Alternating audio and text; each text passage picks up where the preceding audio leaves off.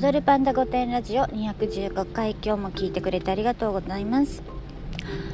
えー私ね今更なんだけどクラブハウス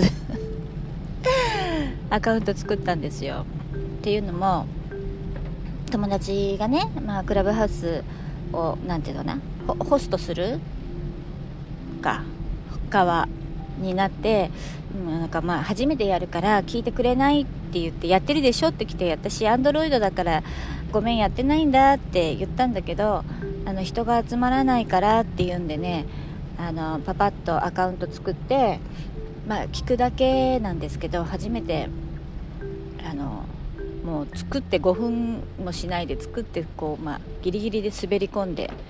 聞いたんですよ。で本当にあのただその子が1時間何かについて話してるのを聞き流してるだけでね。でそのまあ私にはあまり関係ない分野の話だったんですよ。だけど、まあ、クラブハウスってこんな感じかみたいな感じで聞いてて、まあ、人も集まってないからそのこうなんてカンバケーションうんなんだっけコミュニケーションを取ってるみたいなのはあの体験できなかったんですけどでそれ終わってから聞いてくれたみたいに来てあのありがとうなんて言って電話でねその子と話したら、まあ、まずクラブハウス推しなわけですよ。でクラブハウスはもうリアルだから情報がこうリアルでそれ以外のツールが遅く感じるっていうのそのあの会話しながら今あのこの人のこういうインスタの画像を見てくださいってこう聞きながら他の操作ができるから「あ可愛いですね」とかそのあのなんつう会ったみたいに人を紹介してその場でその人に対してのなんかこう第三者の人のコメントもできたりとかしてもう YouTube なんていつの情報よって思っちゃうわけ。クラブハウスだったらリアルだから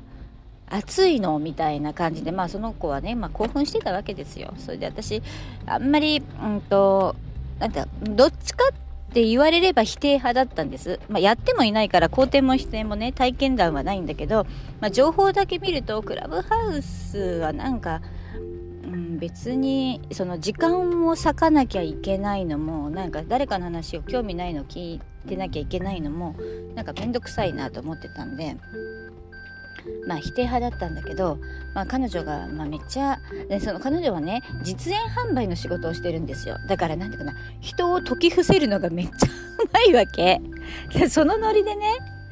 そのノリであのクラブハウスをすごい押されたらあれいいんじゃないかなって思っちゃって。本当にね不思議だよね。あのうまい説明のうまい人ってすごいと思いましたよ。はい。そんな感じでねちょっとあの今日からねクラブハウスをあの少しやってこうやってこうっていうかちょっと聞いてみようかなと思ってんです。彼女があのすごいおすすめするので。ということでね今日朝バタバタそんなことをあのしていたら雨なんですよね。雨。雨の中ね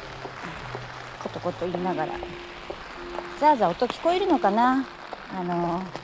今から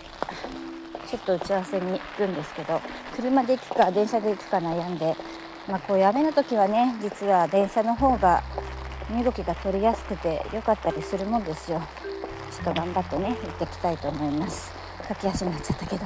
今日はクラブハウスの話でした。今日も聞いてくれてありがとうございます。また明日。